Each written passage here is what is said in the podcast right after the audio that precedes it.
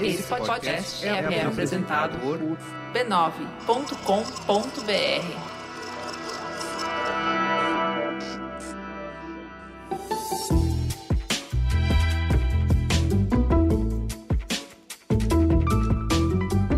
Mamileiros e mamiletes, sejam bem-vindos ao nosso exercício semanal de respeito e empatia.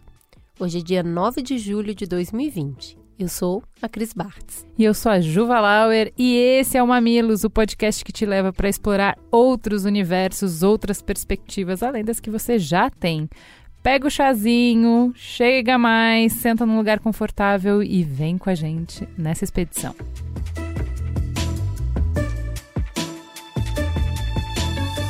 Bora pro recado do Bradesco?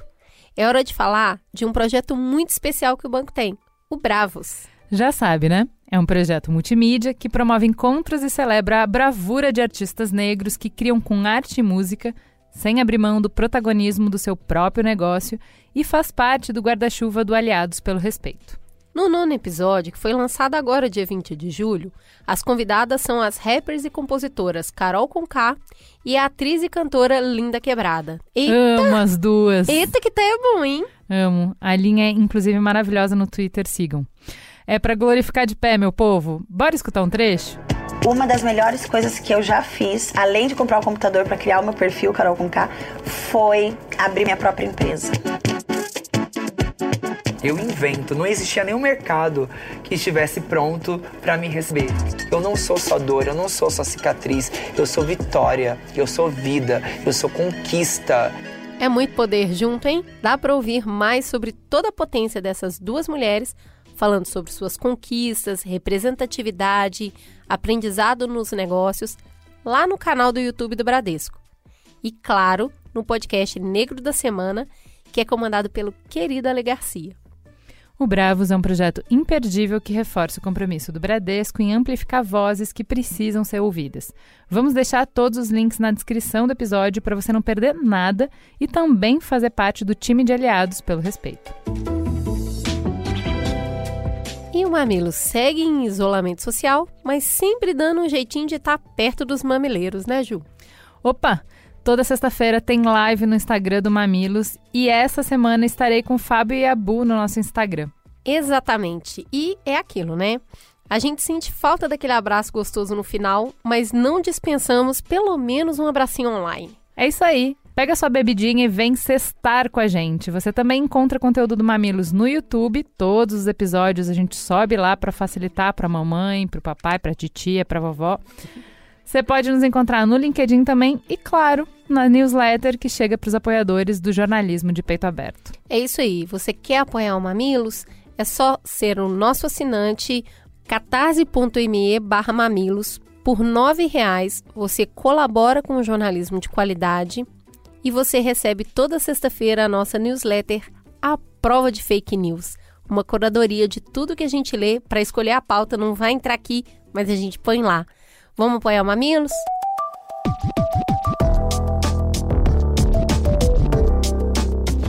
Bora pro Perifa Connection. Nessa semana a gente escuta o Wesley Teixeira. Ele é da Mangueirinha, na Baixada Fluminense, e além do Perifa Connection, também integra o Pré-Vestibular Popular Mais Nós e o Movimento Negro Unificado.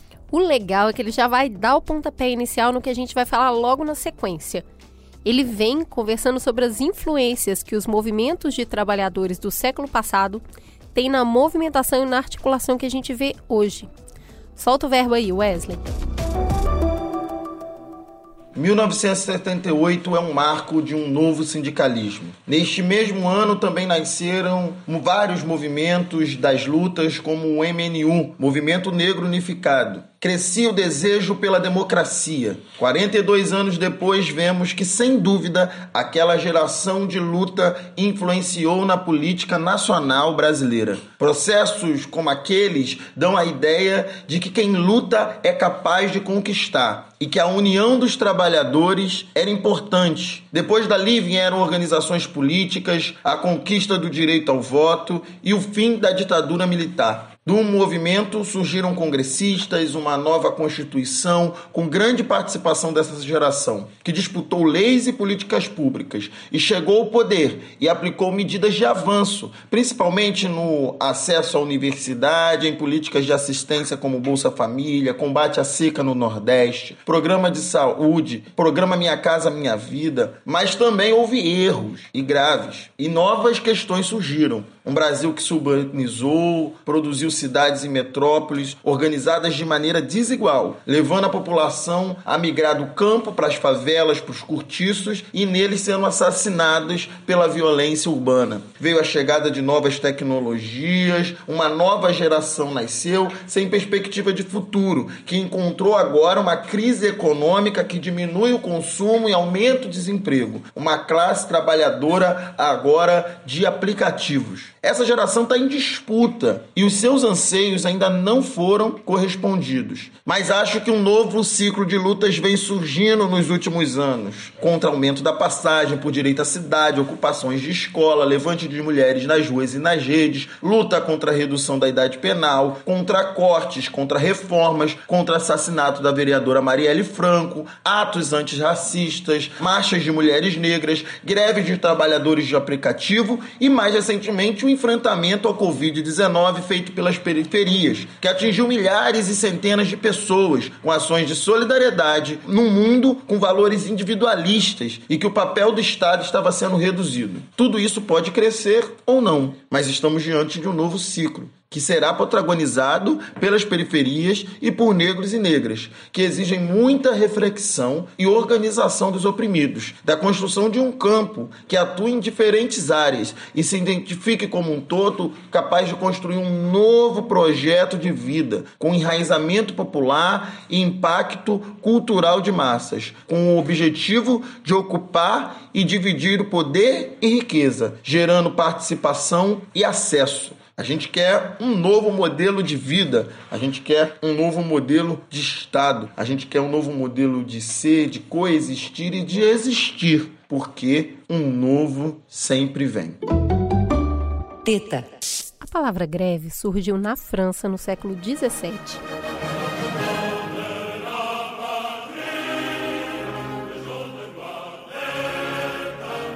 E ela foi inspirada na Place de Grève, que ficava às margens do rio Sena, que na época era um importante porto da cidade e por isso acabou por concentrar reuniões de desempregados e operários insatisfeitos com as condições de trabalho. Porém, os primeiros registros de paralisações estão datados de 2500 a.C. No Egito Antigo, trabalhadores que construíam as pirâmides de Quéops já se revoltavam e paravam de trabalhar como forma de protesto e reivindicação. Na época, os operários cruzavam os braços por razões que iam além das salariais. Certa vez, ela aconteceu provocada porque os senhores diminuíram e depois suprimiram totalmente o alho que era colocado no almoço das equipes. No campo sociológico, greve é vista como uma manifestação de conflitos de interesses. De um lado, estão aqueles que possuem os meios de produção, as máquinas, as ferramentas, o capital, necessários para transformar a natureza e produzir mercadorias. Do outro, os trabalhadores, aqueles que nada possuem a não ser o seu corpo e a sua disposição para o trabalho.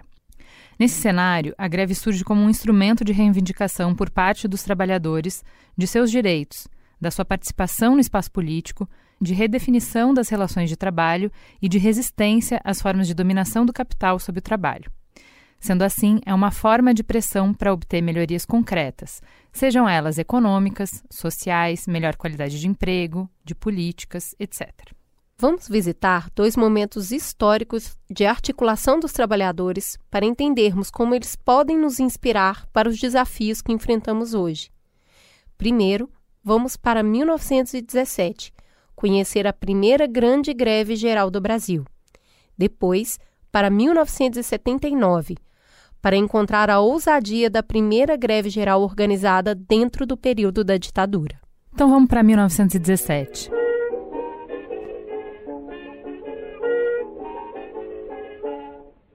Entre 1914 e 1917, com a Primeira Guerra Mundial, o Brasil passou de uma recessão econômica para superemprego. Nessa época, os lucros das empresas chegavam a duplicar a cada ano. Por exemplo, o Cotonifício Cresp, grande empresa de fiação e tecelagem de algodão e estopim da greve, lucrou em 1914 196 contos de réis. No ano seguinte, o lucro foi de 350 contos de réis e só foi aumentando. É uma boa notícia, certo?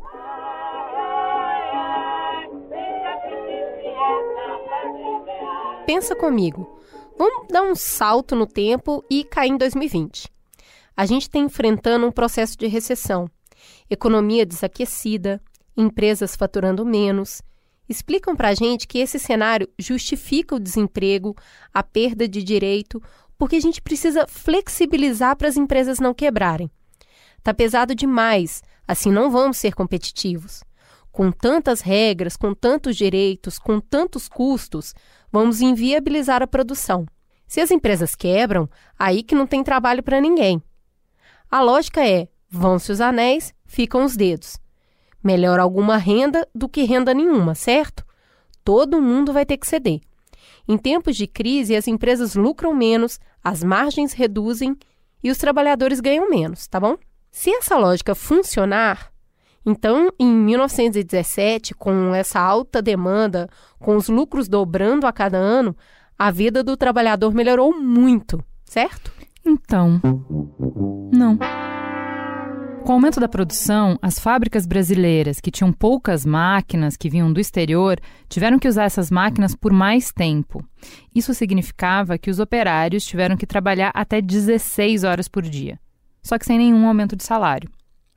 O ganho médio de um pai de família naquele ano era de 100 mil réis, enquanto a despesa média de uma família, só para alugar uma moradia insalubre, sem privacidade, dividida com outras pessoas, mais ou menos um cortiço, era de 200 mil réis. Vamos lá. O pai de família ganha 100. Só o aluguel de um cômodo, dividido com outras famílias, já é 200. Como é que a gente faz essa matemática fechar? A família inteira precisa trabalhar, e isso independente da idade. As mulheres ganhavam naquela época pouco mais da metade do que recebiam os homens. Mães e mulheres grávidas trabalhavam em ambientes insalubres por longas horas e depois voltavam para casa para cuidar do segundo turno, cozinhar, lavar, limpar para toda a família. Mas, se as mães estavam nas fábricas trabalhando até 12 horas, onde estavam as crianças? Na fábrica, ué crianças, muitas menores de 10 anos, passavam horas e horas trabalhando em máquinas mutiladoras, em ambientes com chão de terra batido, sem ventilação adequada, respirando pó e todo tipo de resíduos, sem tempo e nem condição de comer decentemente. Elas abandonavam a infância para ajudar no sustento da família, recebendo de 15 a 30 mil réis mensais. Faz as contas? Com a família trabalhando em turno de 12 horas, o pai ganhando 100, a mãe ganhando 60, dois filhos ganhando 20. Dava para quê? Pagar o aluguel. Agora só faltava dinheiro para comida, roupa, saúde, essas outras coisas. A gente escuta isso, a gente sabe disso, a gente fala sobre isso, mas ainda assim, quando a gente vê as fotos dos trabalhadores que entraram em greve em 1917, a gente percebe que a maioria eram criancinhas que a gente nem deixa pegar o elevador sozinha hoje. É muito chocante esse retrato. E nesse ambiente, os supervisores, que eram chamados de contramestres, chegavam a andar com pistolas para intimidar e para agredir fisicamente os trabalhadores e trabalhadoras. Para piorar, os produtos brasileiros, que eram exportados para as regiões em guerra, acabaram aumentando o custo de vida no Brasil. Ou seja, os trabalhadores trabalhavam mais horas, viam o preço dos alimentos e dos aluguéis aumentar e cada dia ficar mais difícil sobreviver. Tá feita aí uma bomba relógio, certo? O que pouca gente sabe é que essa greve histórica, a primeira greve geral do Brasil, começou provocada por mulheres. E o estupim dessa greve foi a paralisação das atividades de 400 operários, em sua maioria mulheres, da fábrica têxtil Cotonifício Cresp na Moca, em São Paulo. Essas mulheres tinham razões de sobra para estarem na linha de frente. Parte da revolta das funcionárias eram justamente pelos assédios sofridos pelos contramestres. Assédio sexual era um problema recorrente e ele, inclusive, já tinha motivado greves pontuais anteriormente. Além disso, as mulheres também controlavam os gastos das famílias e elas viam o aumento acelerado da inflação dos produtos e a condição de vida cada vez pior. Ok, pararam os trabalhos e o que elas pediam? Entre outras coisas, aumento salarial, abolição de multas e regulamentação do trabalho das mulheres e dos menores, que não eram garantidos por lei. No final de junho, a paralisação contagiou 1.500 operários da fábrica têxtil Ipiranga.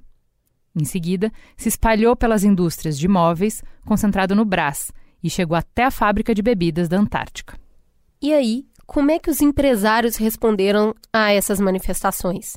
Era a primeira vez que isso ganhava tamanha proporção, mas ainda assim, todos os pedidos foram negados. Além disso, anunciaram demissões e corte de salário para quem estivesse envolvido na greve. Como os trabalhadores não desistiram, aí o Estado entrou no conflito. Muitos foram mortos e feridos no confronto com a polícia. Militantes e grevistas foram presos e torturados, e José Martinez, um sapateiro espanhol de 21 anos, acabou sendo morto. Ao puxar o gatilho, a então denominada Presidência do Estado de São Paulo pensava que ia acabar com a coragem dos grevistas, só que errou. O enterro de Martinez provocou tanta comoção que a cidade que não pode parar ficou vazia como nunca mais se teve registro depois. O comércio não abriu as portas, os bondes não circularam, as pessoas ficaram em suas casas. Nunca antes uma cidade havia parado completamente em torno de uma greve. Mais que isso, ao longo das semanas seguintes, paralisações chegaram a outras cidades do interior e até a outras capitais. Estava assim começando a Greve Geral de 1917, a primeira paralisação fabril de tamanha proporção da história do Brasil. A resposta do movimento para não ser dispersada pela violência policial e não esmorecer diante da recusa dos empresários de negociar foi crescer e cuidar. Enquanto fossem só trabalhadores de uma determinada fábrica ou região, eles podiam ser esmagados, silenciados. Era necessário ganhar a simpatia da população. E para isso, eles contaram com o apoio da imprensa. Fotos de crianças saindo da fábrica de tecidos e bordados da Lapa depois de uma hora da manhã, na capa do jornal A Gazeta, chocaram leitores. Para além do apoio da sociedade e da imprensa, um ponto essencial para que a mobilização não diminuísse frente à repressão foi a solidariedade foi criado um fundo de greve. Os operários e operárias contribuíam para ajudar as famílias atingidas pelas diferentes formas de repressão, com grupos de trabalhadores abrindo mão até dos salários para ajudar os mais vulneráveis. E o interessante nisso também, nesse movimento, é que ele conta com apoio e solidariedade social. Então nós temos muitas categorias que entram em greve nesse momento também em apoio e em solidariedade. Esse é Marco Aurélio Santana, professor de Sociologia da UFRJ, coordenador do Núcleo de Estudos do Trabalho e Sociedade na mesma universidade. Ele lá desenvolve pesquisas sobre trabalho e lutas sociais. Não que elas necessariamente estivessem reivindicando o que se reivindicava em termos de redução da jornada de trabalho, melhorias salariais, melhores condições de trabalho, mas elas entram em solidariedade. Então isso aponta para um processo interessante já, e mais, não eram só sindicatos e categorias, muitos grupos sociais e organizações sociais da época, sejam políticas, sociais, ajudaram muito nesse processo. Então é uma greve que inclusive consegue organizar em São Paulo um comitê de defesa proletária que consegue organizar um pouco as iniciativas e negociações e que conta com o papel, obviamente, dos empresários resistindo à alteração das condições de trabalho, eles resistem muito. Foi emblemático que parte de seções que já tinham conquistado suas reivindicações cruzassem os braços e se recusassem a voltar a trabalhar enquanto os integrantes de outros departamentos da mesma fábrica não obtivessem igual resultado positivo. Tudo isso só foi possível porque existia um contexto, um movimento de base. Nós tivemos ali, nesse período, um período muito rico em termos sociais, políticos e culturais. Então a cultura também teve um papel muito grande, né? Você força um tipo de trabalho em que os clubes sociais, os clubes de poesia, de dança, os piqueniques, as bandas, tudo isso auxiliou bastante nessa formação de uma, de uma determinada cultura de classe. Se a gente for pensar ideológica e politicamente, você tinha também uma riqueza muito grande nesse momento, né, de grupos muito variados, como anarquistas, que se dividiam também internamente, mas que é o grupo hegemônico, principalmente os, os anarcossindicalistas. Você tinha os socialistas, também com matizes ali variadas, e logo depois, né, numa conjuntura posterior, mas já a partir de 17, 18, esse processo começa a se dar, é o aparecimento de militância comunista, que está muito ligada também aí ao processo da Revolução Russa. Então, então, nessa greve especificamente, você teve um engajamento muito forte de anarquistas e socialistas, ainda com visões diferentes, mas efetivamente com uma visão de transformação social. Primeiro, de lutar pela causa de trabalhadores e trabalhadoras, obviamente ali pela melhoria das condições deles diretamente, mas que não se esgotava na pura melhoria da vida daquelas pessoas no capitalismo. Eles estavam ali atuando e trabalhando, uns mais revolucionariamente, outros mais de forma reformista, no sentido de transformar também essa sociedade, porque eles viam na sociedade capitalista a grande produtora efetivamente desse tipo de exploração, desse tipo de condição precária, da precariedade da vida, da precariedade do trabalho, e achavam que só lutar efetivamente para ganhar melhorias aqui de um salário, ganhar melhoria nas condições, reduzir a jornada, etc., isso não significaria efetivamente o que eles chamavam de, da emancipação de um outro universo, de um outro mundo para os proletários e proletárias. Então a ideologia teve um papel importante.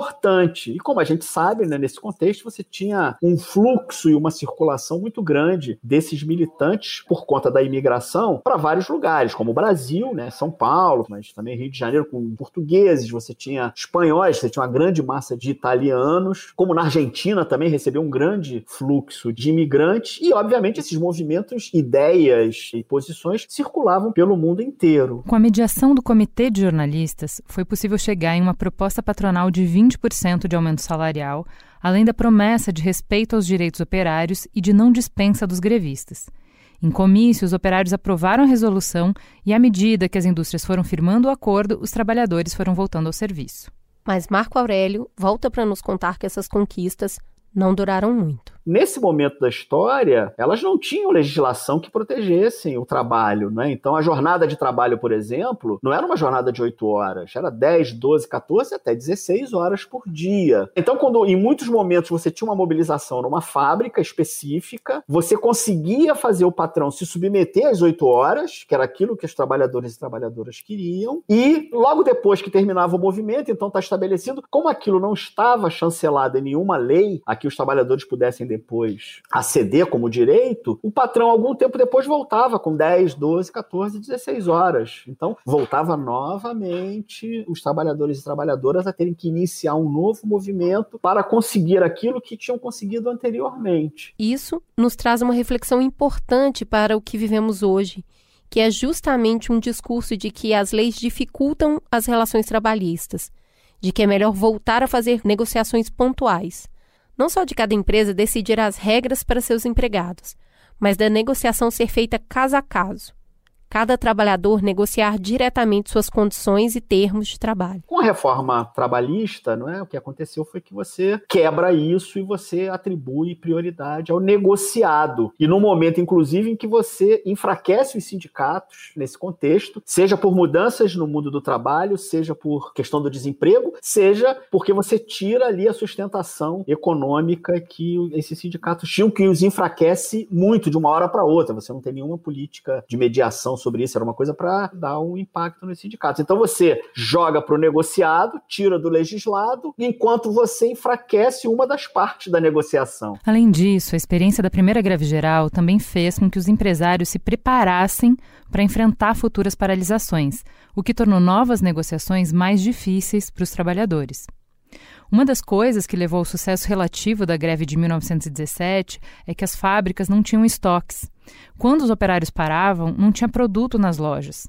A partir daí, eles passaram a ter grandes estoques e podiam permanecer sem funcionar um certo período porque tinham produção para vender. E o fundamental nesse campo é você ter a surpresa. Se você já está tudo repetido, efetivamente você vira um elo fraco nesse sentido do enfrentamento. Quando você surpreende, obviamente você força o teu oponente a ter que dar um passo que até então não estava colocado para ele. Tem que pensar aí a partir um pouco dessas tensões entre o que você recebe de herança dos movimentos anteriores e que tem a ver com um determinado momento né, da luta, das dinâmicas e do próprio sistema capitalista e o que você traz hoje com esse novo momento do sistema capitalista. Então, não é que muda tudo, mas também não é que permanece tudo. A gente tem que pensar um pouco nessas tensões criativas entre o que seria esse repertório que já está colocado e as inovações que é preciso que ele faça no sentido de uma adequação melhor a esse campo de luta que está colocado. E como ele mesmo, ao ser implementado, ele vai mudando também os horizontes, os contextos de luta, as dinâmicas de luta.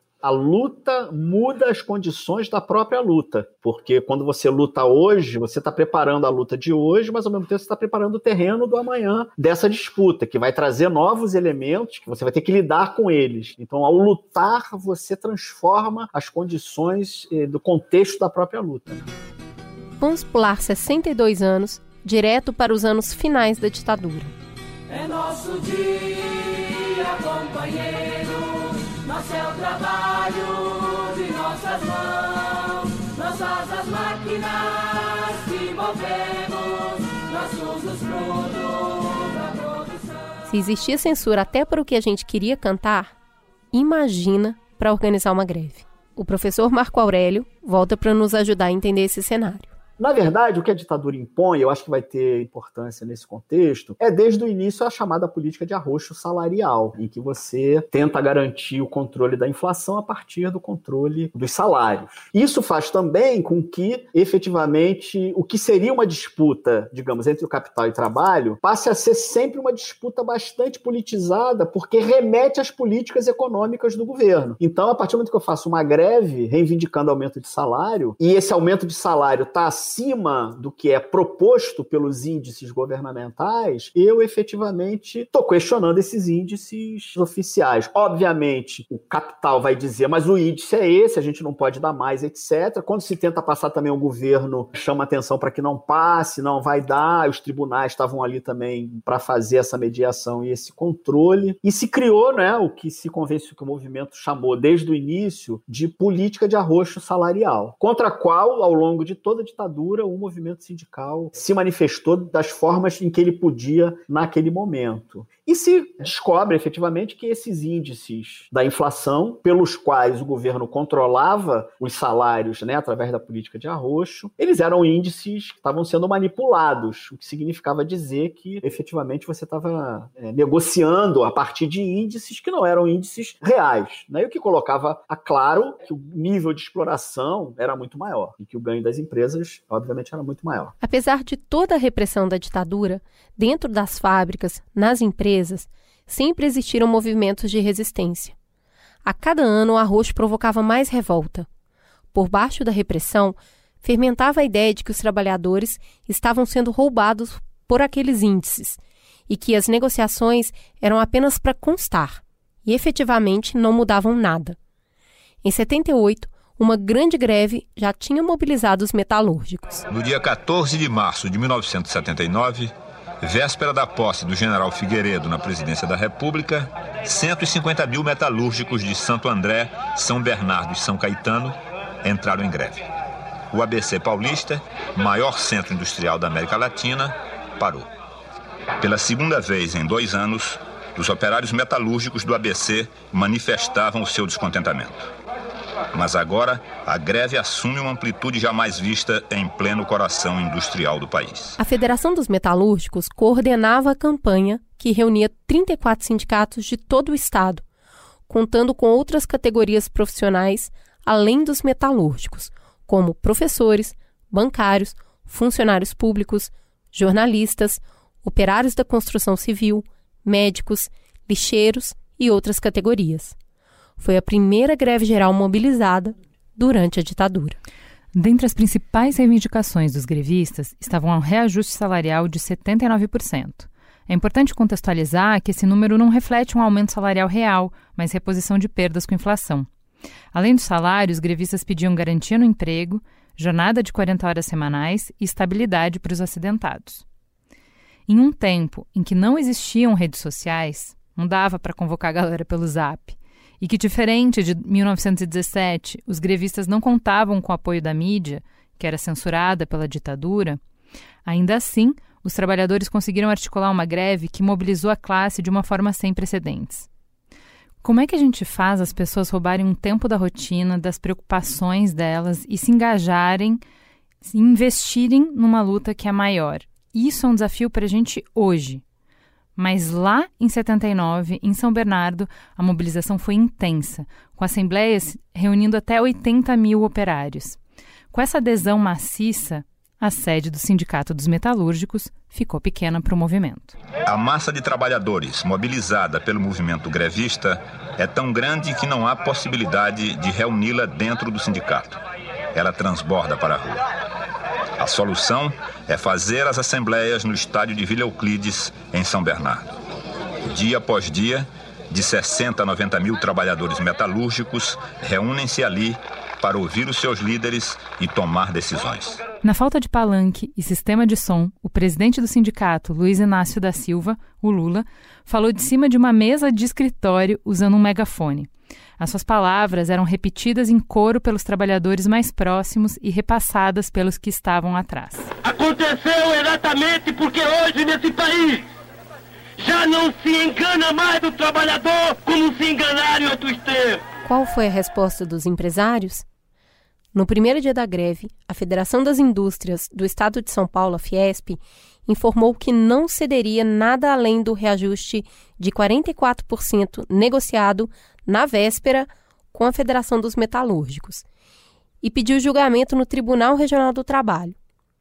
O tribunal concedeu apenas os 44% e declarou a greve ilegal, exigindo a demissão dos diretores dos três sindicatos que passariam o controle para o Ministério. No dia 23, o ministro do Trabalho, Murilo Macedo, determinou intervenção federal nos três sindicatos de metalúrgicos do ABC. Embora a greve prosseguisse, a decretação da intervenção nos sindicatos intensificou a repressão do governo. São Bernardo foi praticamente tomada por tropas de polícia militar do Estado, que reprimiam violentamente as manifestações contra o ato governamental. A polícia mobilizou praticamente toda a sua tropa de choque dividida em duas turmas de mil homens. Foram utilizados 20 caminhões de transporte, 10 carros blindados, além de cavalaria, cães pastores e armamento sofisticado. 350 operários foram presos e 50 saíram feridos. Por favor, não saiam às ruas, porque tem muita gente querendo um confronto entre os trabalhadores e a polícia, e esse confronto não interessa nem aos trabalhadores e nem ao Brasil. Além disso, a polícia atuou intensivamente no sentido de evitar concentrações dos grevistas. A PM levou a tropa de choque, a cavalaria e cães policiais para intimidar os operários. E aí, como resistir? Como resistir à violência? Como resistir ao poder econômico que congela salários e ameaça demissões? Mais uma vez, a solidariedade é fundamental. Um ponto importante, como eu chamei da, da, solidariedade, e essa greve traz esse ponto de inovação que é interessante, é que já na preparação para a greve, eles percebendo que, obviamente, agora a patronal e o governo iam vir mais preparados também, eles criam o chamado fundo de greve. Então, esse fundo de greve que recebeu solidariedades do Brasil inteiro, né, de coletivos, de grupos, de movimentos, como eu falei aqui, movimento de mulheres, movimento de periferias de bairro, movimento contra a carestia, movimento negro, que efetivamente auxiliavam né, da forma que podiam na solidariedade à greve e muitos setores sociais fizeram contribuições a esse fundo de greve, que era exatamente para dar sustentação à greve, dar fôlego à greve, quando efetivamente você perdesse a capacidade, seja por grandes demissões, seja por falta de ajuda financeira, seja pela perda da estrutura do próprio sindicato, como aconteceu, o fundo de greve estaria ali para isso. Então você também tem muitas imagens é, sobre isso, as pessoas recebendo recebendo as cestas básicas. Foi feita toda uma montagem ali de uma estrutura para isso. Realizaram-se shows, torneios de futebol e várias atividades com o objetivo de arrecadar fundos. Os trabalhadores também receberam apoio da Igreja Católica, de entidades civis, do MDB e de artistas famosos. Por todos os metalúrgicos da BC por suas famílias que estão em dificuldades e com fome. Diante desse quadro, Lula, que permanecia na direção do movimento, pediu a suspensão da greve, uma trégua, por 45 dias, até maio, quando começariam a ser pagos os salários com um reajuste anual. É um voto de confiança que eu peço a vocês, para não dizer que nós somos radicais. Nós vamos aceitar ao pedido do governo. Nós vamos voltar a trabalhar. Ao longo da trégua, a direção destituída do sindicato continuou mobilizando a categoria em reuniões na matriz, nos bairros e nas portas das fábricas. No dia 1 de maio, 150 mil pessoas participaram do ato pelo Dia do Trabalhador no estádio de Vila Euclides. A greve dos metalúrgicos do ABC em São Paulo está terminada. O aumento de 70% que motivou a greve não foi conseguido. O máximo que os patrões concederam foi 63%. Mas, naquela altura, o mais importante era recuperar os sindicatos e salvar os líderes. Isso foi conseguido. E indicou um recuo do governo na aplicação da lei antigreve. Pela primeira vez, dirigentes caçados retornavam aos seus cargos nos sindicatos. E o que se conquistou com essa greve? Por que ela é histórica e pode nos inspirar? Aí a gente chama de volta o marco. Naquele processo de flexibilização e de negociação de possíveis transições para a democracia, os trabalhadores não estavam sendo pensados naqueles arranjos. E nesse momento eles aparecem à cena pública com uma força muito grande, com as suas demandas, articulando não só as suas pautas, que são pautas trabalhistas, mas eles rapidamente desenvolvem também as suas demandas em termos né, do regime democrático, de uma nova organização, inclusive, quer dizer, se você tem democracia e se você você tem uma pluralidade sindical, você pode propor novos partidos, né? Então é a partir daí, obviamente articulado com vários outros setores, várias outras categorias no Brasil inteiro, que você consegue pensar no que naquele momento parecia impensável, que é a organização de um partido de extração sindical e popular. Tinha muitos movimentos sociais que estavam presentes nisso também, ligando os setores da igreja, ligando os setores de oposição política. Então você organiza um partido, por isso a ideia de Partido dos Trabalhadores naquele contexto tinha a ver com isso, que era um partido que colocaria né, os trabalhadores aí, as suas demandas, num primeiro plano, diferente de como eles diziam, né, que era diferente de todos os outros praticamente. E você tem também, com a pujança desses movimentos que vão surgir a partir daí, a perspectiva de uma unificação da luta dos trabalhadores e trabalhadoras no Brasil inteiro, que é aí, obviamente, a construção do movimento Procute e depois a fundação da Central Única dos Trabalhadores. Claro que que outras centrais foram construídas nesse contexto, mas eu acho que a CUT demonstrou é, efetivamente, ela representava muito desses anseios. Então você veja, você tem uma greve de enfrentamento, você abre um ciclo de contestação que vai durar por muitos anos, você tem ganhos efetivamente para a categoria e você tem impactos políticos, né? seja em termos de organização política, organização sindical, seja no sentido do processo de democratização como um todo. E eu acho que aí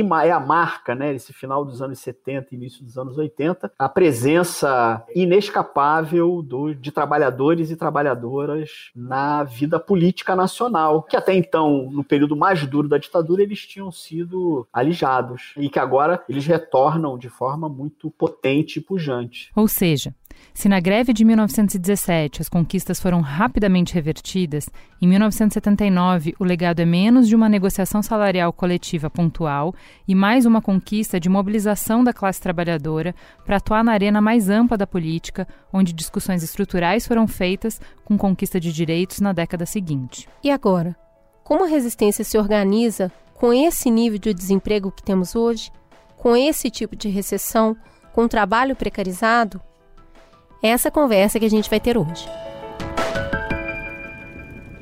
E para falar um pouco de resistência do trabalhador hoje, nós trouxemos dois convidados estreantes na nossa mesa e super importantes. Obrigada, rapazes, por estarem aqui. Vamos começar com as apresentações. João, por gentileza, conte para os nossos ouvintes quem é você na fila do pão. O que você faz? Bem, eu sou João Caires. Hoje eu estou como secretário-geral da CUT em São Paulo. Né? E agora, por coincidência, estou comemorando 30 anos da chamada Greve dos Golas Vermelhas. Foi uma greve que nós fizemos em 1990. Eu tinha um ano e meio só de empresa, tinha acabado de ser efetivado, fui estagiário como técnico eletrônico. E não sei se vocês lembram, vocês são um pouco jovens, mas o Collor tinha assumido o governo e naquela época a nossa database era em março. E o governo assumia no dia 15 de março, era uma, né, depois que passou o dia 1 de abril, é o 1 de janeiro, uma data horrível, né? e ele assumiu, a inflação estava em 86%, e ele decretou inflação zero. E a gente ia ter o reajuste, ou seja, quem estava ganhando 100 estava ganhando 14. Então você imagina a perda salarial que a gente tinha. Aí nós montamos, o sindicato, na época eu não entendia nada, montou uma greve estratégica. Então o setor de manutenção e ferramentaria, que tinha 900 pessoas, entraram em greve e parou os 6 mil trabalhadores da, da empresa. Então foram 51 dias de greve, eu fiquei um dia a mais, porque eu era jovem, revoltado, não concordei com o fim da greve. um dia a mais de greve. Foi, foi bacana, mas foi uma greve que quebrou um decreto-lei que impediu os reajustes salariais. Nós conseguimos só 15%, mas depois, como quebrou o decreto, a gente conseguiu recuperar os nossos salários ao longo do tempo. Né? Então eu venho, meu pai também foi metalúrgico, meu pai participou da greve de 78, 79. Né? Eu tenho um histórico de ter sido presidente do DIESE, fui da Confederação Nacional dos Metalúrgicos da CUT como secretário-geral internacional, e tô aí. E temos também na mesa o Galo, esse rapaz que ultimamente está com a agenda assim, né? Não só trabalhando, mas a agenda artística também muito lotada. Galo, por favor, se presente para os nossos ouvintes. Quem é você na fila do pão? Bom, sou o Galo, sou motoboy desde 2012. Comecei a trabalhar como entregador por aplicativo em 2019. Em 2017, minha filha tinha nascido e eu tinha sido mandado embora do meu emprego. Voltei para trabalhar como motoboy, porque era o que. Que é assim, né? Quando você não tem filho, você se vira. Quando você tem filho, não tem jeito. Você tem que aceitar aquilo que vem rapidamente para. Tipo, a sua, a sua barriga roncar não tem problema. A possibilidade da barriga da sua filha roncar é aterrorizante. E aí você aceita aquilo que vem. O que veio foi o aplicativo. E aqui estou eu. O Galo, o que, que você trabalhava antes, lá em 2017? Eu arrumei um trampo bacana que, deixa, que me permitia viajar para o interior. Eu gosto muito do interior de São Paulo. Eu não sou muito fã desse ritmo acelerado, não. Eu gosto das coisas mais calmas. O interior é mais calmo. E aí eu gostava muito. Eu instalava internet corporativa para o pessoal lá no interior. Como é que você como é que você se envolveu nessa articulação, Galo? Veja bem, mano, é eu sempre fui um cara combativo, né, mano? Sempre fui uma pessoa combativa. Eu sou cria do hip hop. Eu falo que eu sou uma das crianças do hip hop que fez 30 anos. Eu não sou de ficar muito aceitando as coisas acontecer comigo, assim, sabe? Tem uma coisa que o patrão quer pegar nós, é que, assim, na necessidade, né? O patrão xinga você, você abaixa a cabeça, não é por causa do patrão, é por causa da sua família, né? Só que eu venho, eu sou cria do povo que inventou a pizza, que inventou a feijoada. Eu sei lidar com os problemas. Eu não sei lidar com essa humilhação aí, com essa exploração aí, entendeu? Então eu prefiro mil vezes apontar o dedo na cara do patrão e falar o que eu tenho para falar do que ter que lidar com os problemas na vida. Hoje eu tô aí bloqueado nos aplicativos, mas eu não deixo de enfiar o dedo na cara do patrão, não. Senão eu, eu fico mal. Eu preciso enfiar o dedo na cara do patrão. Então, gente, vamos começar do, do, enfiar o dedo na cara. Qual é a dificuldade que a gente tem hoje? É, quando a gente faz esse resgate histórico, a gente vê de dois momentos em que a gente conseguiu mobilizar muita gente. Então, lá em 17, é, eles conseguiram mobilizar 2% da população, de todo mundo que existia em São Paulo, estava nas ruas em uma determinada é, é manifestação. É, que dificuldade a gente tem hoje para conseguir é, conquistar a sociedade para as demandas que os trabalhadores têm, para que se discuta isso, para que esteja na pauta principal? Eu acho que a dificuldade que a gente tem, a gente vem passando no, no Brasil desde 2003, vamos dizer assim, uma campanha ferrenha contra a esquerda, contra os sindicatos, não só contra os sindicatos, mas contra as organizações. Eles parecem seguir a risca, ainda mais agora no atual governo, aquele livro do Frederic von Hayek, Caminho para a Servidão, onde eles falam que tem que destruir as corporações. E o sindicato é uma corporação, as organizações, né, associações são corporações, e eles querem destruir qualquer uma. E fizeram uma campanha muito forte, em especial contra os sindicatos. Além também de todo esse pensamento, que eu digo que é um pensamento que vem há 40 anos aí, do liberalismo, chamado neoliberalismo, da chamada meritocracia, E as pessoas não têm mais uma visão do coletivo. Então, na minha visão, né, eu, eu sempre falo que não há crise que dure para sempre, e nós vamos dar volta por cima e vamos continuar. A gente só precisa melhorar a nossa comunicação, e a gente tem percebido por que, que a nossa comunicação não funciona. E, por exemplo, falar, falar mal dos sindicatos, aí a gente não dava um exemplo, não dava uma resposta. Por exemplo, economia alemã, economia mais né, pujante da Europa, tem sindicatos fortes. Então a gente precisa falar para a população que na Alemanha tem sindicatos fortes, onde inclusive o trabalhador é eleito membro do conselho administrativo da empresa. Ele influencia nas, nas decisões da empresa, ele sabe disso. Então, uma sociedade onde você tem a democracia desde o local de trabalho. Você elege o seu representante para te defender no local de trabalho. Em todo país democrático desenvolvido, existe sindicato forte, inclusive os Estados Unidos, Alemanha, Espanha, França, Inglaterra. E aí vamos olhar para os países que não têm sindicatos fortes. São todos países ditatoriais. É só olhar para a maioria dos países do continente africano, boa parte dos países asiáticos, não tem sindicatos organizados, tem sindicato forte, então os trabalhadores ficam à míngua. João, tem uma questão, eu acho que quando a gente fala de sindicato, que é assim, ai, mas não sei, eu acho esse órgão obscuro, eu já ouvi falar que tem é, muita negociata, tem coisa errada que acontece em sindicato. É, eu acho que ao longo do tempo, e principalmente durante tanto tempo com o Partido dos Trabalhadores, é, tão exposto estando no governo por tanto tempo, se associou muita coisa de corrupção em tudo que era valorizado por esse Partido dos Trabalhadores. Queria te perguntar, Galo, para você que hoje está falando com trabalhadores num outro tipo de organização, que visão você tem de sindicato? Se você já participou de algum? Para essa nova conversa que surge aí, qual é a percepção que tem desse sentido de organização de trabalhadores? Bom, tem gente que acha que eu sou um ator contratado pelo The Intercept para introduzir ideias comunistas nas motos. Tem gente que acha que eu sou um comunista. Tem gente que acha que eu sou socialista. Eu só sou um cara curioso que quer entender as coisas, sabe? E estou preocupado com o que nós vai comer amanhã. Então, para mim, todas as políticas que querem empoderar o trabalhador têm que se unir para empoderar o trabalhador. Eu não fico perdendo muito tempo com as coisas assim, não, sabe? A luta sindical é uma luta muito bonita. Pessoal do sindicato está na bala de ajudar o trabalhador. Logicamente que há sindicatos e sindicatos, né? Mas eu acho que eu penso assim, eu quero me unir com as pessoas que querem ajudar o trabalhador para nós ajudar o trabalhador. Eu nunca tive tanto amigo comunista como eu tenho hoje. Assim, eu tenho maior respeito pelo comunismo.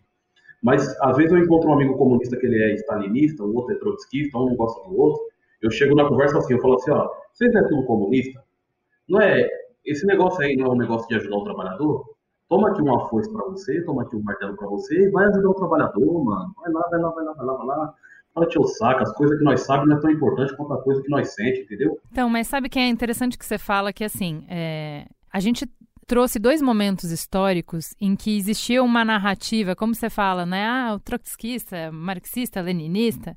É, mas existia uma, um, uma narrativa e uma conversa que era feita de várias formas, é, que era de oposição, de conflito, de que existe um conflito e que se os é, trabalhadores não se organizarem, como eles é, têm menos força econômica e eles não têm a força do Estado, a violência do Estado a favor deles, desorganizados, eles vão sempre ser oprimidos, vão sempre ser explorados nesses dois momentos, tanto 79 quanto 17. 17 você vê mais os anarquistas organizando, é, em 79 você vê o sindicato muito forte. É, hoje, me parece que tudo isso está muito diluído, que na ideologia mais é, disseminada, a gente tem uma conversa de que não tem essa coisa de conflito, patrão, empregado. O objetivo é o mesmo. Se melhorar a economia, melhora para todo mundo. A empresa vai lucrar mais e automaticamente uma empresa que está lucrando mais, ela consegue dar mais benefícios, ela consegue contratar mais gente. É melhor para todo mundo. Nessa, nesse resgate histórico que a gente fez, a gente viu que não é assim que a gente nunca conquistou direito pela evolução natural, que nunca simplesmente a condição de vida do trabalhador melhorou só porque a economia girou mais é, que sempre foi uma questão de conquista. É, e aí eu queria que vocês me falassem um pouco sobre o momento que a gente está hoje.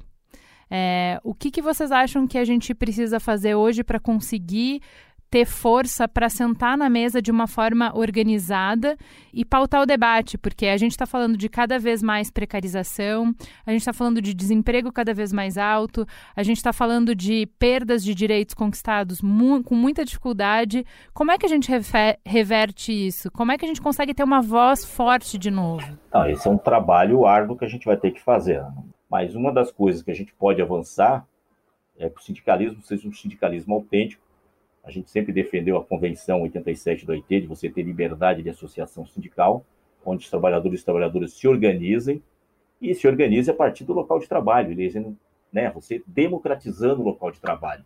Então a gente tem que melhor avançar muito. Então o Brasil, a gente tem que fazer uma discussão muito forte de aprofundamento da democracia, porque democracia é isso, democracia é conflito. Ditadura não tem conflito, ou você obedece ou você cai fora. Democracia é sempre isso, é debate, e o que parece hoje que tem acontecido é que as pessoas querem acabar com o debate, né? Você não pode discutir, você não pode ter opinião, aquelas coisas, né? Então, a gente tem um desafio grande de organizar a classe trabalhadora e acredito que os sindicatos, diante de tudo que está passando, porque eu estou falando como CUT até, porque a CUT surgiu para fazer muita coisa, muita renovação.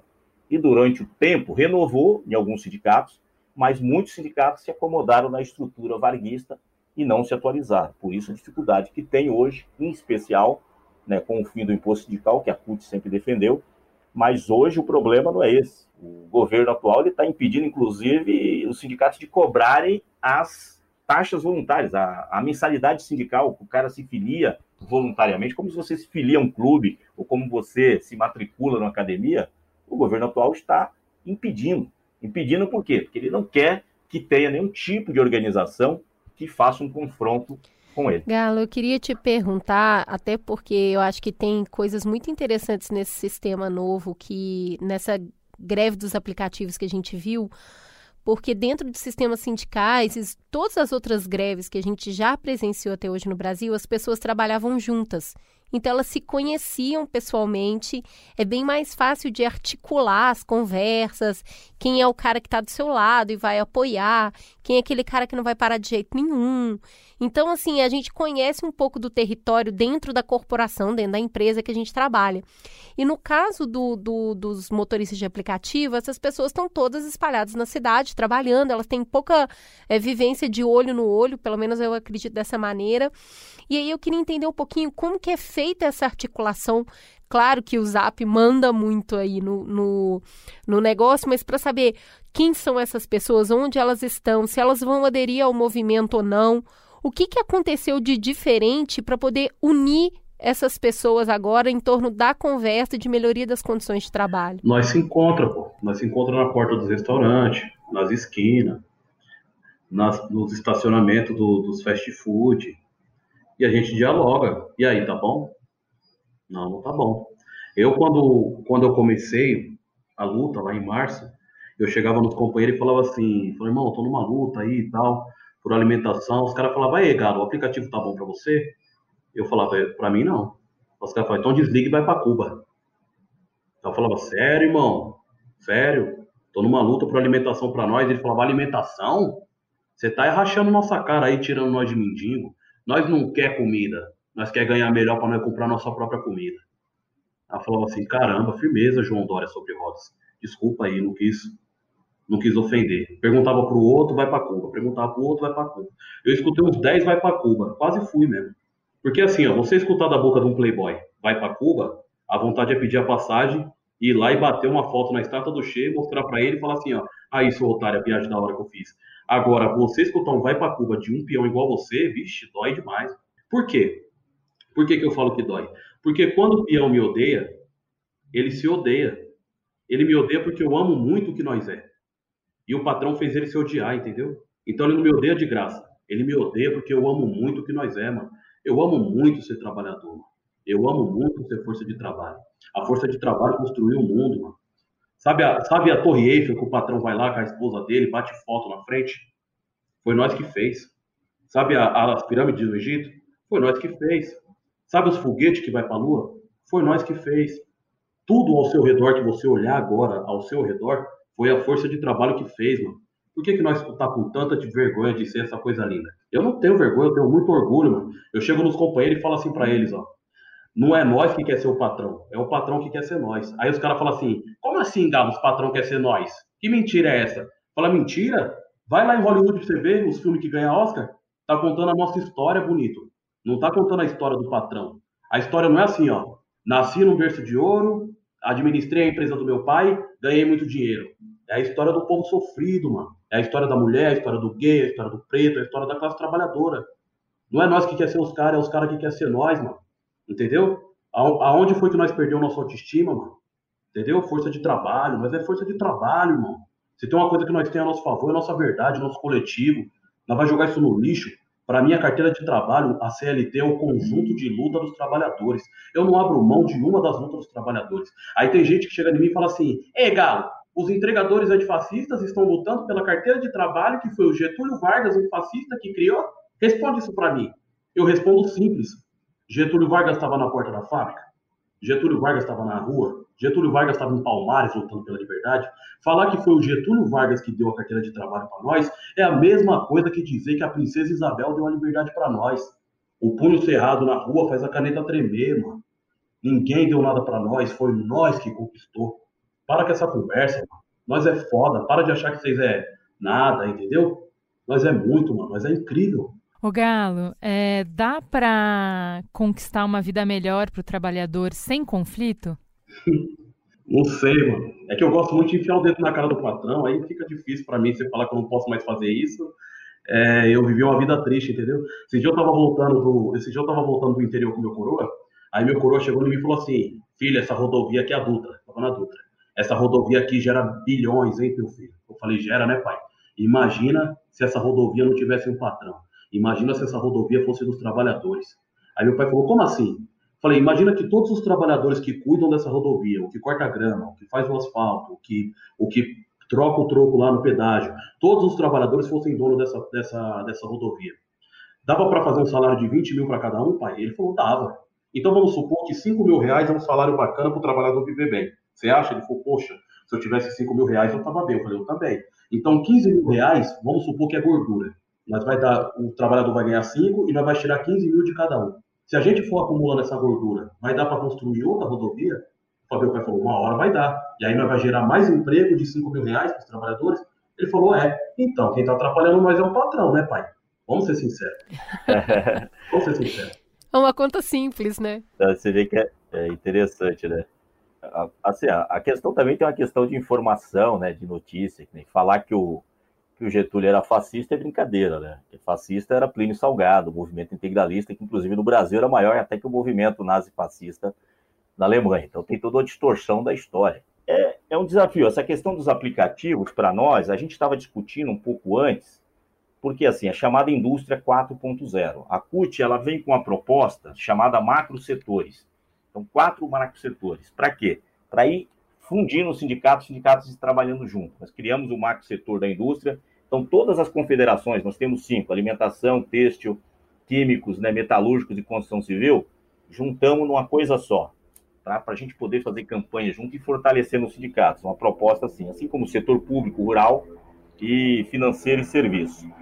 E a gente precisa trabalhar nessa linha de unificar e trabalhador que escolhe o sindicato. Se ele acha que o sindicato dos bancários de São Paulo é o sindicato mais forte aqui, não importa se ele é motoboy, se ele é engenheiro, se ele é jornalista, ó, eu quero, quero me filiar a eles. Aí faz um plebiscito, quem levar, leva. Galo, deixa eu te perguntar uma coisa. É, o João estava falando bastante de, de como que ele vê que, é, que mudanças que ele vê que é, o sindicalismo precisa para se modernizar, para ficar mais ágil, para ficar mais atrativo. É, você percebe que existe menos é, proximidade, menos identificação do trabalhador com essa estrutura formal de representação, como o sindicato?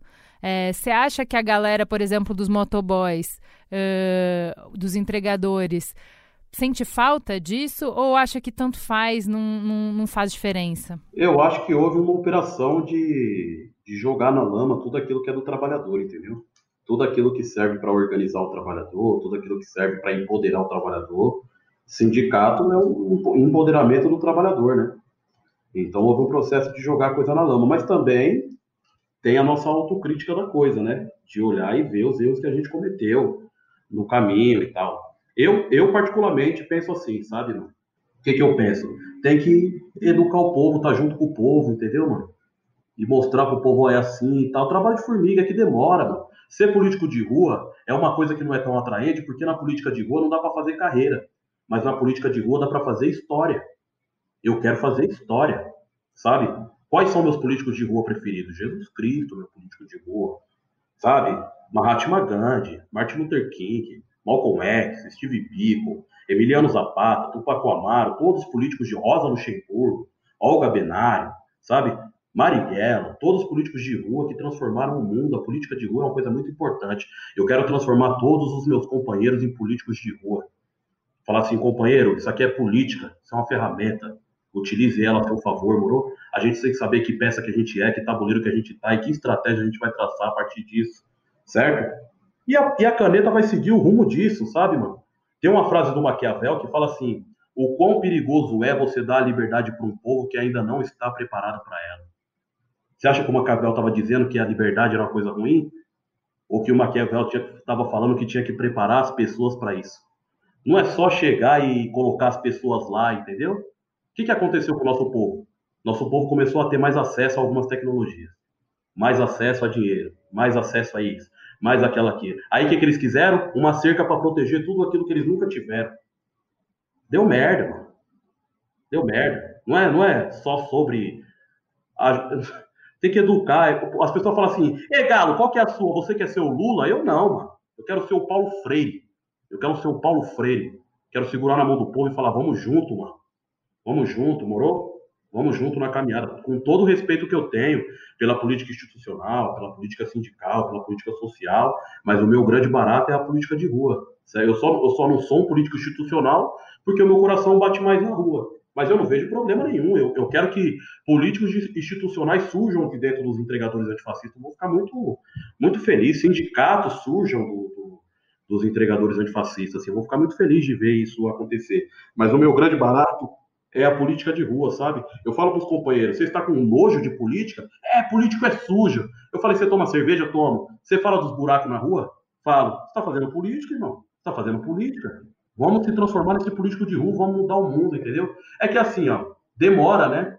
Parece que, é uma, parece que é uma coisa que nós não vai conquistar agora. Eu não tô nem aí, mano. Eu falo assim, ó, quando eu morrer, vai lá na minha lápide e escreve assim, ó. Existe força de trabalho sem patrão, não existe patrão sem força de trabalho, certo? Esses dias nós compramos uma bicicleta para um mano que perdeu a bicicleta. Se toda a luta que eu fiz até agora se resumisse a isso, valeu a pena. Esses dias nós conseguimos pagar o aluguel do irmão que machucou o joelho. Se toda a luta que eu fiz até agora, todas as pedradas que eu tomei até agora, se resumisse a isso, já valeu a pena, mano. Eu sou de saborear pequenas vitórias. Para mim, o problema é o capitalismo, sabe? Para mim, a vida é um campo de flores. Entendeu? Tem a abelha, tem a joaninha, tem a terra, tem o vento que bate na sua cara. O capitalismo é um trem que passa por isso, transformando isso num borrão. Ele transforma a vida num borrão. Por quê? Porque o capitalismo odeia tudo que caminha para dentro, mano. Se você caminhar para dentro, você vai entender o mundo e o capitalismo não quer que você entenda o mundo. Porque se você entender o mundo, você vai ver que as coisas estão erradas. O capitalismo quer que você conquiste o mundo. Quer que você seja o dono do mundo. Quer que você seja uma liderança. Quer que você seja um messias. Quer que você seja o foda da coisa. Eu não quero ser nada disso. Eu quero entender o mundo, entendeu? Eu quero entender o mundo ao meu redor. Eu quero entender por que, que meus irmãos me odeiam. Sabe por que, que você me odeia, irmão? Porque você se odeia. E eu tenho muito orgulho de ser o que você é. Eu amo meus irmãos, independente de qualquer situação. Eu sei o que fizeram com a mente deles, entendeu? Eu sei. Se tem uma coisa que eu não perdoo, é o que esses ricos desse país fez com a cabeça dos meus irmãos, das minhas irmãs. Então, pode ser brega, pode ser utopia. Eu preciso dessa droga para me viver, moro, mano? Se não for isso, eu não vou conseguir viver bem, mano. Galo, eu acho que você traz pra gente aqui para encerrar é essa utopia que é o que a gente efetivamente precisa para sair da inércia, né? Esse poder de desejar e de sonhar que a nossa participação não é em vão, independente do tamanho dela, se a gente tem propósito, se a gente sabe exatamente o que a gente quer alcançar. E no seu caso, eu acho que esse trabalho, essa conversa que você tem tido, é, leva a gente para a dimensão do nosso tamanho no mundo.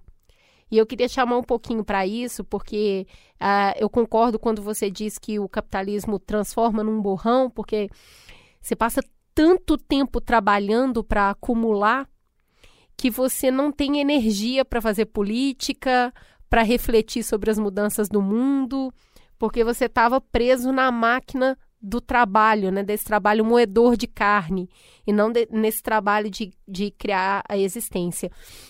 Então, é, eu acho que a gente precisa ter um pouco desse, desse, dessa dimensão que a gente tem no mundo, o nosso tamanho e o tamanho do mundo.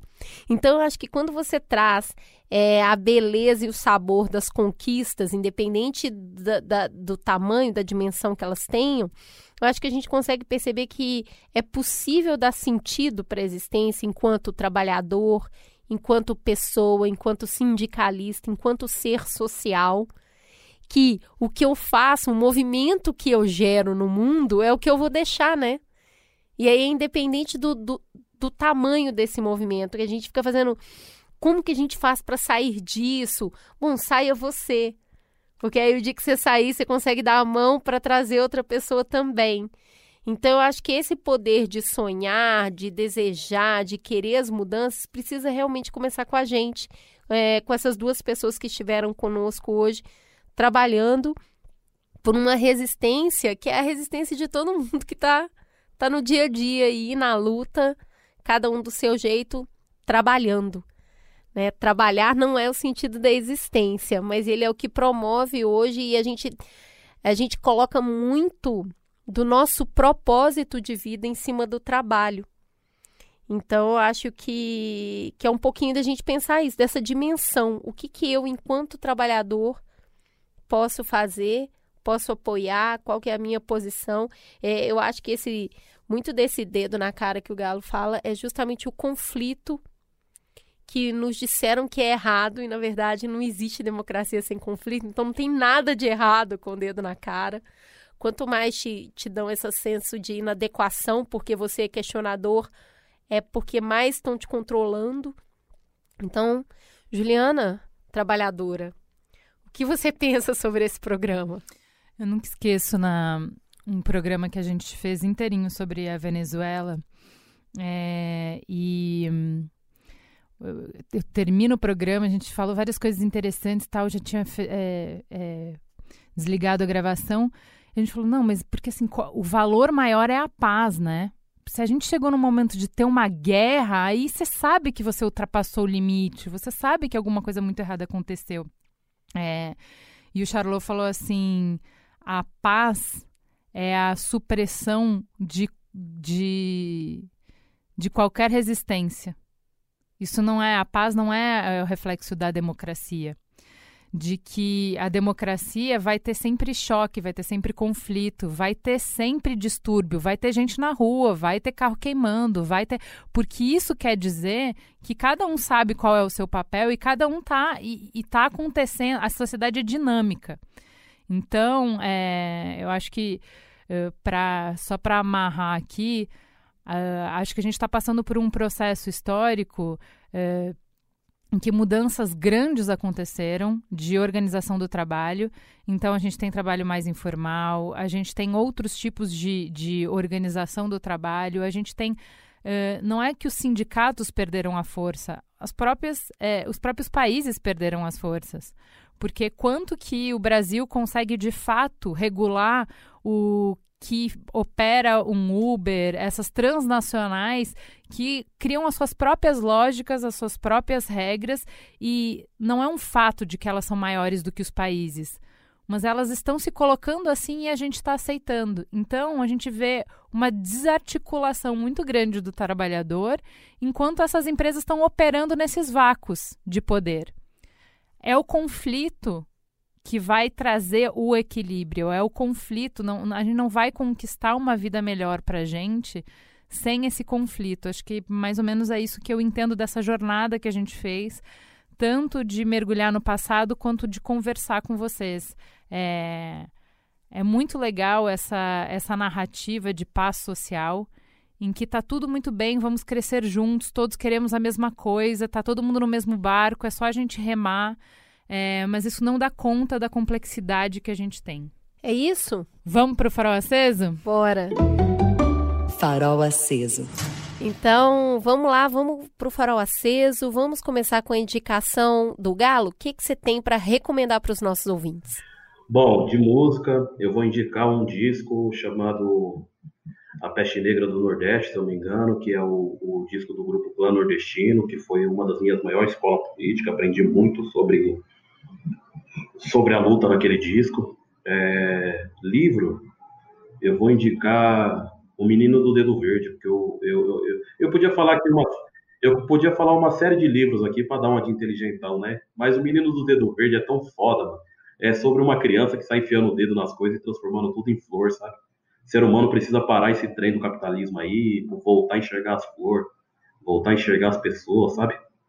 A pandemia deu uma desacelerada no capitalismo e as pessoas conseguiu ouvir que um motoboy carrega comida nas costas de barriga vazia. Só porque o capitalismo parou, entendeu? Porque senão a gente sai andando aí, pisando na cabeça das pessoas, mas nem sabe que nós está pisando na cabeça das pessoas, e nós estamos tá andando tão rápido. O que, que eu indico de filme? eu indico o Poço. Tá lá na Netflix, lá, o Poço. É muito bacana para a gente entender que a solução não está lá em cima, a solução está lá embaixo. Se você me der mil reais agora, eu vou pagar minhas contas. Se você der um prato de comida para um mendigo, ele vai dividir com o cachorro dele. O segredo está aí. Muito bom. E você, João, o que, que você indica? Ó, o livro eu até tinha falado um, para entender um pouco de geopolítica, porque um livro, na verdade, é um documentário, tem depoimentos, tem links de ex-agentes da CIA, Mossad, FBI, que chama a Desordem Mundial, de Luiz né, Alberto Muniz Bandeira, que é muito bom para entender, até para entender a Lava Jato, né? Os interesses que estão por trás, entender como eles destroem países que então faz parte do império. Tem um outro livro que eu comprei, que eu estou começando a ler, estou achando interessante, que tem um pouco a ver com o tema aqui, é Dominação e Resistência, Desafios para uma Política Emancipatória. Um filme eu gosto muito do Eu, Daniel Blake. Quem não assistiu, assista, né? Tem uma cena que marcou muito, que é tem um negro imigrante que ele fala: "Ah, eu fiquei o dia inteiro lá, só ganhei 15 libras e eu vou vender meus tênis", né? Os tênis eram os tênis contrabandeados, ou seja, ele ia para a economia informal, porque na Inglaterra o governo liberal provou o contrato zero hora, que é o chamado trabalho intermitente aqui no Brasil, que querem piorar. E aí eu deixo uma frase serve para nós, que não é nem, nenhum, nenhum comunista, né? Então os caras não podem me acusar.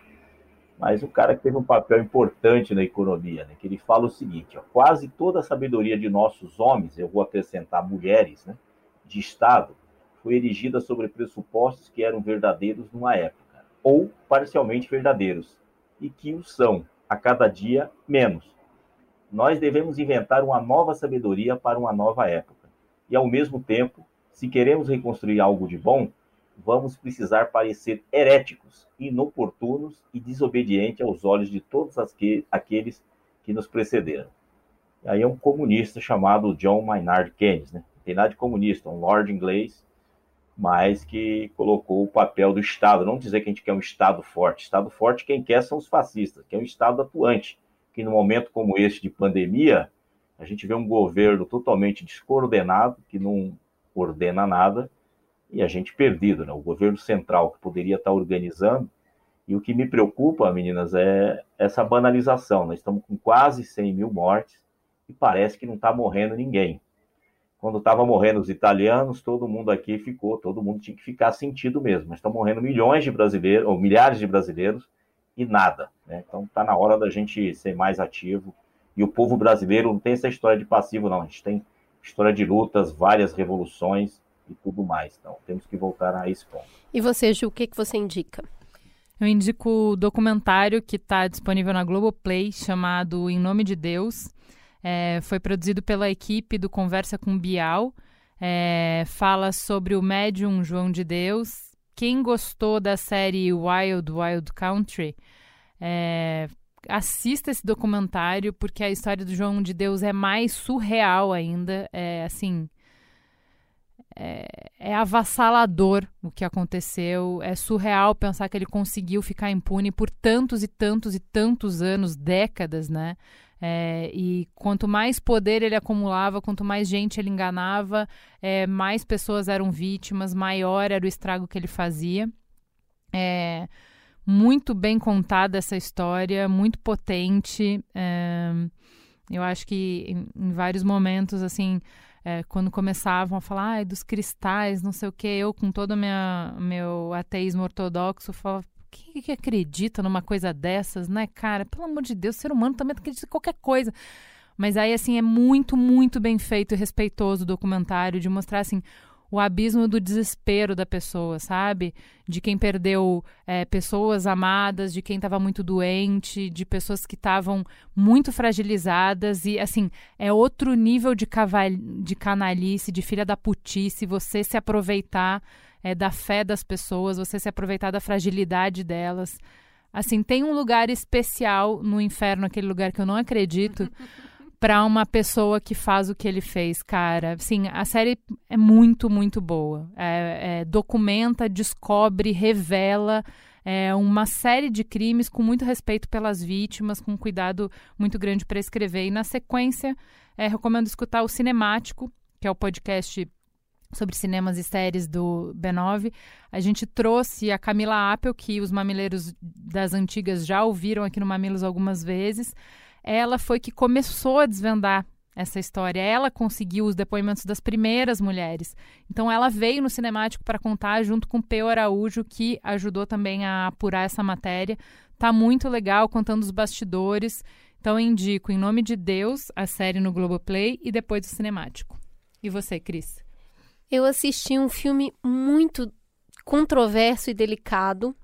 É, já é antigo, né? Para todo mundo assistir tudo para ontem, mas eu só fui assistir Jojo Rabbit agora. É... Que filme potente, muito poderoso. É... E é claro, eu assisti esse filme com meu olhar materno. Ligou assim no talo. É sobre um menino muito fofo que tem a idade da minha filha hoje, está com 9 anos.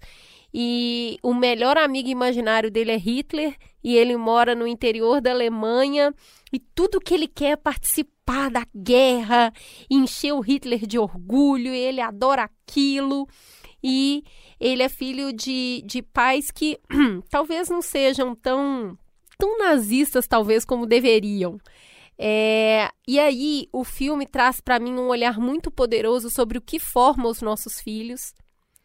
Que não basta ser o pai e a mãe que você sempre sonhou a criança ela é fruto de um monte de coisas, inclusive do mundo que ela vive, o conteúdo que ela está exposta. Mas tem também aquilo que você leva para essa criança, o amor, o carinho, o acolhimento, o poder que isso tem. Então, a mensagem que fica para mim, enquanto mãe, é assim: a gente tem que confiar mais no, no processo, sabe? A gente precisa confiar que a gente está dando o melhor para os nossos filhos e isso, de alguma maneira, vai reverberar dentro deles, independente do universo onde eles acabam acessando contra nosso desejo, contra o que a gente gostaria que eles vissem mas a gente precisa se ater ao que a gente pode fazer, que é dar amor, dar carinho. Então é um filme que tem atuações incríveis. Eu não tenho a mínima ideia de como é que um menino de 9 anos atua naquele nível de qualidade. A mãe dele no filme é a Scarlett Johansson, que tá maravilhosa também. E o cara que faz o papel de Hitler eu não conhecia. Que ator incrível! Que ele te faz ter o um mínimo. De, é, é um Hitler que vive na imaginação do garoto. Então, ele é um outro Hitler. Mas todos os personagens do filme são incríveis. Então, Jojo Rabbit é um filme que merece muito ser visto, principalmente para quem está vivendo hoje num país comandado por Bolsonaro e a gente tem tanto medo da, da rebordose de anos que isso vai durar. Eu acho que é um filme Tá aí a minha indicação para essa semana. Eu quero saber o que vocês acharam desse filme. Vamos pro recado do anunciante? Vamos conversar sobre Insider? Ó, isolamento social é ainda a prática mais recomendada contra o coronavírus, tá? Mas, para quem precisa sair de casa, não tem escapatória. Álcool em gel na bolsa e máscara no rosto. Exato. Além de ser uma barreira contra o vírus, a máscara ajuda a reduzir a velocidade com que ele se espalha. É segurança individual e também uma responsabilidade com todo mundo. É, mas a gente precisa ficar atento porque os benefícios da máscara têm validade. O ideal, mesmo para quem usa máscara de pano, é trocar e lavar a cada quatro horas. Sair para trabalhar e voltar com a mesma máscara, por exemplo, não dá, galera. Pois foi pensando nisso que a Insider Store marca de produtos antivirais no Brasil, desenvolveu uma máscara especial. A diferença é a tecnologia que permite o uso da máscara o dia inteiro. Você lava só quando quiser. É que essa máscara antiviral é fabricada com tecido tratado em íons de prata. Testes demonstram que em até 5 minutos a tecnologia é capaz de desativar 99,9% dos vírus, inclusive o novo coronavírus. Essas máscaras e outros produtos antivirais da Insider estão a um clique de distância e um cupom de vocês. Entra lá no insidestore.com.br e conheça esse e outros produtos antivirais. E use o cupom do Mamilo, você vai ganhar 10 reais de desconto nas compras acima de 50 reais. É só colocar Mamilos 10. Fala que te escuto. Vamos pro Fala Que Eu Discuto no Twitter. Você nos segue no arroba mamilospod. Essa semana foi bem movimentada. O pessoal curtiu muito, hein? Como não? Nossa Que senhora. dupla dinâmica, Fernanda, né? meu amor, hein? Você precisa de um bolinho, minha filha, que eu faça as compras, que eu vá fazer faxina na sua casa. Como fez a Amandine, que falou no nosso Twitter. E eu que sonhei que estava numa aula de geopolítica. Faz 10 anos que eu saí do ensino médio. E falava pro professor, eu truco você! Temos que falar sobre Estados Unidos e China. Será que eu fui influenciada pelo episódio recente Será? do Mamilos? Será? Eu acordei rindo. Será? A Ilana disse: Escutei o Mamilos hoje? Sim. Mandei para todos os meus amigos que também estudaram relações internacionais? Óbvio. Fiquei com vontade de pausar e dar opinião também? Mas claro! Muita saudade das conversas com a galera da Facul, que hoje continuam, mas via WhatsApp. O Júlio Bardini disse: Sou ouvinte assíduo do Mamilos há anos e ouvir a Fê Magnota é uma das coisas boas que 2020 trouxe. Não existe pessoa mais competente e didática para falar sobre Estados Unidos. Imagina ela na sala de aula, é uma força da natureza. Ó, que sonho! Quase vontade de voltar a estudar Não só é? para ter aula com ela. Michele Barcelos disse: é tanta informação em torno da teoria de conspiração que se perdem os verdadeiros motivos para esse país estarem onde estão. Obrigada pelo episódio. E que mesa! Sem ter noção de relações internacionais, eu terminei me sentindo expert no assunto. Muito didáticos. Mamilos, amo. Gente, eu ouvi de novo é, essa conversa quando eu estava cozinhando no sábado. Eu terminei me sentindo mais inteligente. é mágico esse programa. No Instagram você também nos segue no arroba mamelospod. Lá você vai encontrar destaque dos programas, o farol aceso e, óbvio, muito conteúdo especial. Além das lives que a gente já falou aqui. É, a Valéria Cabral Blum que falou: Que isso, gente? Que aula provocativa foi essa? Poderiam vir mais duas horas e eu não me cansaria. Esse foi longo, hein? Aliás, sugiro que seja uma série, porque o assunto ainda tem muito para ser analisado. Beijos. A Mari Mendes Yoga disse: Muito bom esse episódio, mas eu gostaria de dizer algo. Quando vocês estavam falando sobre aplicativos, proteção de dados e etc., me passou a impressão que vocês acham que estamos mais protegidos porque sabemos como os Estados Unidos atuam, como se eles efetivamente fizessem alguma proteção de dados. Isso não é verdade. Deixo aqui a indicação do documentário Privacidade Hackeada. Nossos dados são vendidos e usados constantemente e nem nos damos conta disso. São usados inclusive para decidir eleições. Além disso, tenho uma amiga que estuda justamente esse tipo de coisa no doutorado e basicamente parece que não existe proteção de dados. Isso é bem importante para a gente refletir. Polêmica! Será que Uai. rola um mamilos? Super! É, no e-mail você pode escrever para o mamilos.b9.com.br, como fez o Luiz Antônio Couto Soares, que estava pensando em como seria esse mundo com a China como líder. Com o Império Espanhol como potência, a catequização era objetivo de Estado. Com a ascensão inglesa e depois americana, o evangelho vai para um lugar secundário, mas a ideia de que existe uma, entre aspas, razão universal e de que era a obrigação da potência hegemônica, entre aspas, salvar a humanidade da barbárie através da civilização, continua. Só que dessa vez é diferente, já que a China é um dos poucos lugares no mundo que não passou por um processo intenso de colonização por potências europeias. No lugar da raiz judaico-cristã, os ideais chineses são muito mais influenciados pela raiz confucionista. Essa doutrina prega o rígido respeito à hierarquia e à manutenção de aparências de acordo com seu status social. O exemplo de líder é o pai, que mantém a casa inteira e a família, entre aspas, na linha. A postura que a Cris descreveu como, entre aspas, agradecer por sentar na mesa, reflete para mim não só, entre aspas, esconder suas forças até a hora certa, mas também esse respeito pela hierarquia, mantido até que o país assuma a liderança. Por outro lado, quando a China for líder, eu vejo como mais provável que assuma com os países menores uma postura de autoridade, de, entre aspas, pai rígido, mas não de tentativa de conversão à forma chinesa de viver e de se organizar politicamente. Por isso, não incomoda ao Estado chinês o regime político de quem faz negócios com eles, mas é intolerável qualquer manifestação favorável a algo contrário aos seus interesses e, especialmente, às suas reivindicações territoriais. Espero que a gente, brasileiros, consigamos olhar para essa transição como uma oportunidade de repensar o nosso próprio lugar no mundo que está por vir. Muito bom. É isso? Temos um programa? Temos um programa. Programão, hein? Opa, programaço. Fica a gostosa sensação de mais um Mamilos no ar. O Mamilos é uma produção do B9. apresentação de Juvalau e Cris Bartz a coordenação geral é de Carlos Merigo, Juvalau e Cris Bartz. A direção criativa e edição é de Alexandre Potachev. A produção de Beatriz Fioroto. Apoio à pauta de Jaqueline Costa. Trilha de Andy Lopes. Identidade visual de Bárbara Seward. Coordenação digital de AG Barros, Pedro Estraza, Lucas De Brito e Iago Vinícius. Atendimento e comercialização, Raquel Casmala, Camila Maza e Thelma Zenaro. Mamilos jornalismo de peito aberto.